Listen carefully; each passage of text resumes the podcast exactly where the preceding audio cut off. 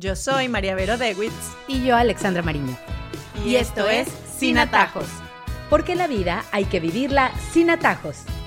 Bienvenidos todos al podcast del día de hoy y estamos muy felices de preparar temas. María Vero y yo, antes de micrófonos, de prenderlo y, mm, empezamos a hablar muchísimo de cosas que nos pasan en nuestro día a día y nos damos cuenta que es algo en común que podemos oír en una lunch con amigas, que podemos eh, preguntarnos unas entre otras, que siempre sale a surgir y es en determinadas edades de nuestros hijos, cuando ya empiezan a ser muy sociables, cuando ya empiezan ellos mismos a ser muy conscientes de que la relación y la amistad con sus amiguitos es importante y le dan mucha importancia y empiezan a surgir ciertas peticiones que para muchos padres es muy complicado de manejar. Y puntualmente vamos a hablar acerca de esas invitaciones a las famosas pijamadas a quedarse a dormir. Al sleepover en Estados Unidos le dicen.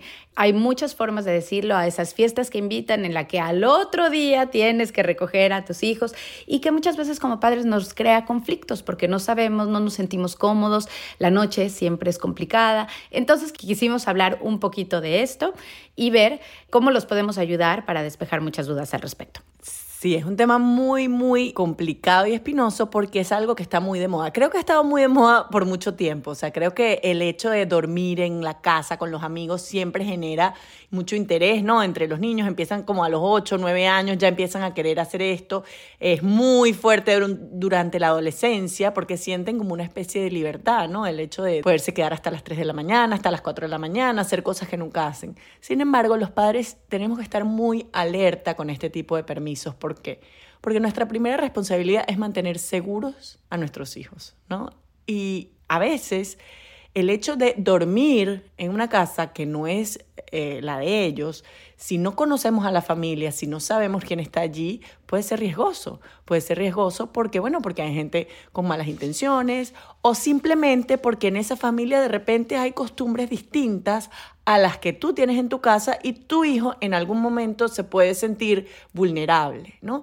Entonces, creo que son permisos que hay que tomar con mucho cuidado. Hay gente que dice, en esta casa no hay pijamadas y punto, no hay excepciones y yo entiendo ese punto de vista y lo comparto en gran medida, ¿no? Porque es como quitarte la preocupación de ver dónde sí, dónde no, etc. Sin embargo, bueno, también hay casas en donde dicen, bueno, si son los primos, si es una familia que conozco mucho, depende de las edades que tienen los hermanitos, depende de si de verdad conozco a los papás, sé qué pasa en esa casa. Entonces, bueno, también esas son variables que podemos tomar en cuenta, ¿no? Sin embargo, yo diría que lo más seguro es casi siempre tirando a no hay permiso. Si quieres, tú te quedas hasta tarde, te buscamos, etcétera. Porque también tenemos que saber que Claro, hoy en día hay celulares, ¿no? Y los niños son un poco más libres. Yo me acuerdo cuando yo tenía esa edad, no había celular y ya te quedabas ahí y bueno, tenías que pedir el teléfono de la casa, ¿no? Entonces, sentirte vulnerable en algún momento es difícil poder avisar, poder hablar, poder comunicarte, ¿no? También tienes miedo de que se burlen de ti porque tienes miedo, porque te hace falta tu casa, porque bueno, muchas cosas, ¿no? Entonces, también exponemos a nuestros hijos a esas situaciones en donde hay que entenderlos y hay que darles su espacio. En ningún momento te puedes burlar de un hijo o de un niño o decirle no, tienes que ser valiente cuando ellos manifiestan estos miedos porque son miedos reales que poco a poco se pueden ir superando, claro que sí, porque bueno, es verdad que también tienen que ser independientes, pero siempre en un lugar muy seguro donde de verdad confiemos, porque todos hemos oído cuentos de pijamadas, de cosas que pasan, de cosas que nunca quisiéramos que pasaran y bueno, lamentablemente pasan. Entonces, nuestra primera responsabilidad es cuidar a nuestros hijos. Cuando se toca el tema de el dormir fuera de casa, yo como que me remito mucho a lo que yo sentía cuando a mí me pasaba. Hay personas que no tienen ningún inconveniente y la pasan fenomenal y les va muy bien y ahí está. A mí sí me dejaban, tenía mis limitaciones, de verdad que como dices tú, siempre era con alguien que conocía muy bien mis papás. Nunca crecí con una familia de primos o cosas cercanas a mí, entonces era difícil porque pues eran amigos necesariamente. Entonces me remito a eso y realmente yo le pasaba muy mal, pero era como mi carácter. Y en ese orden de ideas había mucha presión social porque llega en combo y esto lo vivo ahora como mamá, porque me llegan en combo a decirte y a piden el favor todas juntas y casi siempre lo hacen abiertamente, en donde todas las miradas de todos los padres te voltean a ver a ti. Y hay que tener muchos pantalones para decir lo que tú piensas y no dejarte también como conquistar de esto, ¿no? ¿Cómo manejar esa presión que viene de tu hijo, de los otros papás, de tal vez la pena de decir que no en ese momento? Es bien difícil, pero primero yo creo que habría que como que dejar muy en en la familia, hay como ciertos pasos a seguir. Sí, yo creo que tenemos la mala costumbre de educar como en, como hablábamos el otro día en el grupo de WhatsApp, ¿no? Ah, entonces a todas le van a dejar o a nadie le van a dejar y nos sentimos como más seguras cuando a todas las van a dejar o más inseguras y al final tenemos que salir un poco de ese círculo vicioso, ¿no? Nosotros somos una familia distinta, tenemos hijos con personalidades distintas y no porque todos lo hagan ellos lo pueden hacer, ni nos podemos sentir presionados por eso, ¿no? Y como tú dices, hay que tener mucha fuerza. ¿Por qué? Porque también podemos sentir que ofendemos a la otra mamá porque no le estamos dando permiso, ¿no? Eh, ay, entonces no confían en mí, entonces crees que mi casa no es segura o lo que sea. Y yo creo que hay que ser muy maduras como padres para entender que si a otra persona no le dan permiso para ir a tu casa, pues hay mil factores. No quiere decir que no confíen en ti. Puede ser que el niño de repente no se sepa comportar, que las reglas en esa casa no las pueden romper por X o Y, etc. Entonces yo creo que hay que ser muy comprensivo y entender y tampoco empujar, porque hay papás que empiezan, pero sí déjalo, pero sí déjalo, pero sí déjalo, claro, y te ponen en una situación incómoda frente a tu hijo, frente al otro niño, frente a todo. Entonces, no será así, o sea, más bien darle la libertad de tener, decirle, mira, está invitado, vamos a tener estas medidas de seguridad o lo que sea, en mi casa hay así, hay este tipo de personas, no hay. Por ejemplo, yo te digo, invito a tu niña, pero mis hijos varones no van a estar porque van a estar fuera y tal, entonces vamos a estar puras niñas o lo que sea. O sea, darle la seguridad, pero también darles la libertad de decir que no, porque al final esa decisión es muy personal y cada quien conoce a sus hijos y conoce a su familia. Y es preferible pecar de que la niña no pase una noche durmiendo o el niño no pase una noche durmiendo a pecar de decir, bueno, me arrepentí, no porque pasó algo horrible, pero de repente porque lo pasó mal, o porque yo la pasé mal, o porque no estábamos listos, o por lo que sea, ¿no? Entonces, yo sí creo que es algo que no hay que tomar a la ligera y no hay que dejarnos llevar por el todos lo hacen, nadie lo hace, ¿no? O sea, somos una familia independiente y tenemos derecho a poner nuestras reglas en familia sin la intromisión de otras familias, otros papás, otros niños que intervengan en nuestra decisión, porque cuando uno educa desde la seguridad personal de que uno lo está haciendo por el bien de sus hijos, lo demás no te tiene que importar. O sea, tú lo estás haciendo por el bien de tus hijos. Y el bien de tus hijos ya verás cuál es. De repente hay un hijo que le hace bien dormir fuera y más bien tú eres el que vas a buscar una familia en donde él pueda ir y decir, es que yo necesito que este niño salga de esta casa porque está muy pegado, porque está muy dependiente, porque está muy temeroso y quiero, quiero que viva esta experiencia, ¿no? Entonces, claro, como vemos, hay distintos casos, pero incluso en una familia puede haber distintos tipos de niños y cada uno tendrá su necesidad, ¿no? Habrá uno que habrá que decirle que no, todas las veces y habrá uno que más bien hay que empujarlo. Y ahí está el arte de educar y el arte de conocer a nuestros hijos, de saber tener ese equilibrio, ese balance, de conocer qué necesitan nuestros hijos. Ahora, siempre hemos hablado que papá y mamá somos un equipo y que tenemos que estar de acuerdo en muchas cosas. Y creo que este es un tema que antes de que empiecen esos permisos o te agarren en curva, Ojalá se sentaran a platicarlo y a decir, bueno, ¿tú qué opinas? Y casi siempre hay un punto de vista bien distinto, porque mamá, como siempre lo hemos dicho, protege mucho, se siente muy insegura, papá es más de dejarlos ir, eh, ¿no? Que vivan, no pasa nada, no les va a pasar nada, pero sí llegar como acuerdos de, ok, ¿bajo qué circunstancias vamos a decir que sí? ¿Bajo qué circunstancias debemos decir que no? Sí es algo que hay que hablar, ¿no? Totalmente, es algo que hay que tener hablado y no solo entre la pareja, primero entre papá y mamá y luego con los hijos. O sea, que ellos lo tengan claro antes de... Y explicarles muchas las cosas. Antes de, decir, no, no hay que explicarles, hay que decirles porque no es no. No. O sea, yo sí creo que hay que explicarles, hay que contarles cosas que han pasado. Ellos tienen que saber de dónde vienen los temores nuestros. Miren qué pasa, que en las pijamadas a veces eh, la gente puede no tener cierto control. Nosotros nos preocupamos por ustedes. Entonces, tenemos que estar muy pendientes. Incluso si les vamos a dar permiso, decirles, miren, yo siempre les digo a los míos cuando van, miren, mucho cuidado con lo que están viendo. O sea, no pueden andar viendo cosas en los teléfonos, porque hoy en día también hay otra serie de peligros por el acceso a las pantallas que tú puedes tener en tu casa unas reglas, pero llegas a la otra casa y esas reglas no están. Entonces, ¿cómo confiar en ellos de decir, o sea, si el otro niñito está viendo algo que es inadecuado, de verdad es un riesgo que estás asumiendo? Entonces, también decirlo muy claramente, o sea, ¿cuáles son tus miedos? Mira, puede pasar esto, puede pasar esto, puede pasar esto. ¿Qué pasa si tú en un momento te sientes incómodo? ¿Qué vas a hacer? Ponernos en la situación, bueno, me puedes llamarme, escribes un mensaje y me pones una palabra, yo te voy a buscar, invento cualquier cosa y llamo a la mamá y le digo, mira, no, pasó una emergencia en la casa, lo tengo que ir a buscar. Tener esos códigos que también son muy importantes, o sea, decir, bueno, el niño le da pena decir que se quiere ir a la casa, pero se quiere ir a la casa. Entonces, bueno, salvarlos en ese momento nosotros y decir, bueno, soy yo el que lo voy a sacar de esa situación en la que te sientes incómodo, ¿no? Creo que hay que conversar mucho entre los papás y luego con los hijos también, para que cuando vengan esos permisos, y no sé si a ustedes les ha pasado, a mí me ha pasado que le preguntan a mis hijos y mis hijos ya dicen, no, yo ni me preguntan porque ya saben que en la casa esos permisos no los hay. Entonces, también que ellos estén claros por qué las cosas son así en nuestro hogar y las razones y que ellos sepan dar una respuesta. No, mira, a mí a eso, a ese plan no me van a dar permiso porque ya yo he hablado con mis papás de esto y ya yo sé por qué.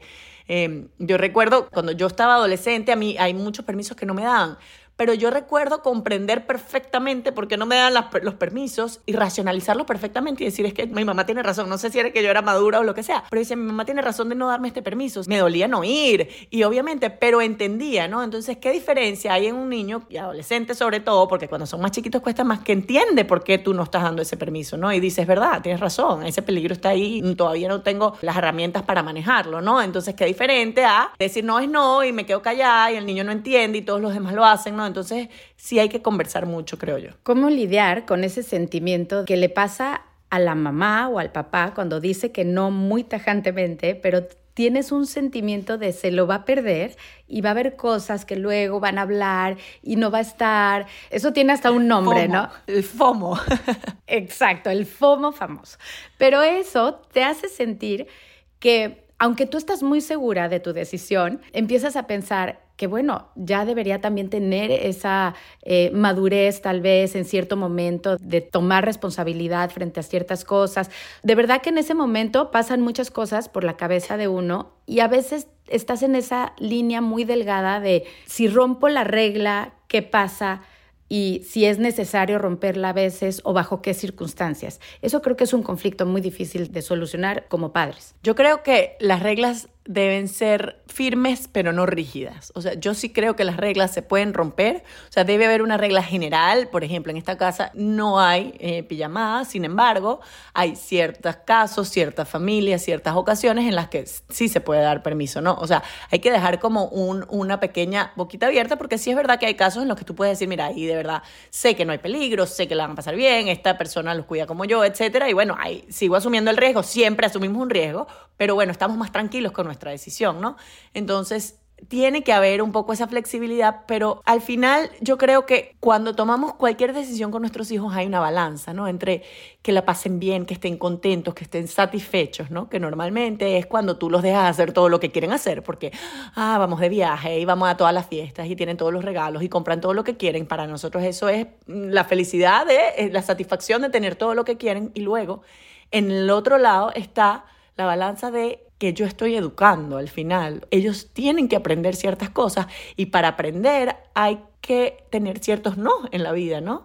Y tienen que perderse de ciertas cosas. Y yo creo que hoy en día esto no está claro, ¿no? La gente cree que si le doy todo a mis hijos y todo el tiempo mis hijos están contentos, yo estoy teniendo hijos felices y esto va a garantizar que ellos sepan que yo los quiero y esto es suficiente. Pero esto no es así. Los niños tienen que perderse de cosas, a veces tienen que sentir el FOMO este, a veces hay que decir que no, a veces no pueden tener todo lo que quieren, hay que ganarse las cosas, tienen que ser los únicos que no vayan para un sitio. Yo sí creo que estas experiencias son necesarias para crecer, porque eso es lo que te da la perspectiva luego en la vida de cuando tú eres grande, saber que no pasa nada si todos se van al viaje y tú no te puedes ir. Eso no te va a tumbar, no te va a deprimir, no te va a hacer sentir menos. Y si tú ves, de repente eso es mucho lo que está pasando en esta generación, ¿no?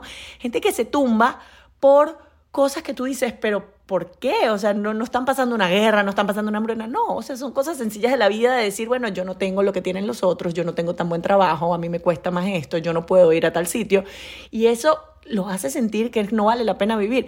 Y yo creo que es porque no se han pasado por esas experiencias cuando están pequeños. Entonces, así como es bueno que pasen por muchas experiencias felices, alegres, chéverísimas cuando están chiquitos y que lo disfruten su niñez, también creo que es bueno pasar por experiencias de, sí, yo soy el único que no lo tiene, sí, yo soy el único que no va, sí, a mí no me dan permiso y saber que no pasa nada y que al final están haciendo eso por mi bien. Entonces, claro, cuando nosotros tenemos esta balanza, tenemos que ser como artistas, ¿no? De, sí, la pasas buenísimo aquí, te doy este permiso, pero este no, y sí, puedes tener esto, pero esto lo tienes que comprar tú con tu dinero, y sí, tienes esta diversión, pero ahora tienes que trabajar por esto. Una y otra, ¿no? O sea, ir dándoles a nuestros hijos un poquito de cada cosa para que de verdad este balance haga que crezcan sanos, independientes, felices, y sean gente que en el futuro no se derrumbe por cualquier cosa que le pase. Hablamos un poquito de la edad en la que empieza estas situaciones de pedir el permiso de dormir fuera de casa. Y es que nuestros hijos están con nosotros desde que nacen y es muy difícil esa primer noche en la que no va a estar en la casa y te preparas mucho tal vez, porque como dices tú, por más que uno tenga unas reglas muy claras, pues va a pasar y es una experiencia que a lo mejor tiene que vivir y ya como padre podemos encontrar como el mejor lugar en donde nos podemos sentir bien para que lo hagan. ¿Crees tú que depende más de la madurez del niño que de la edad?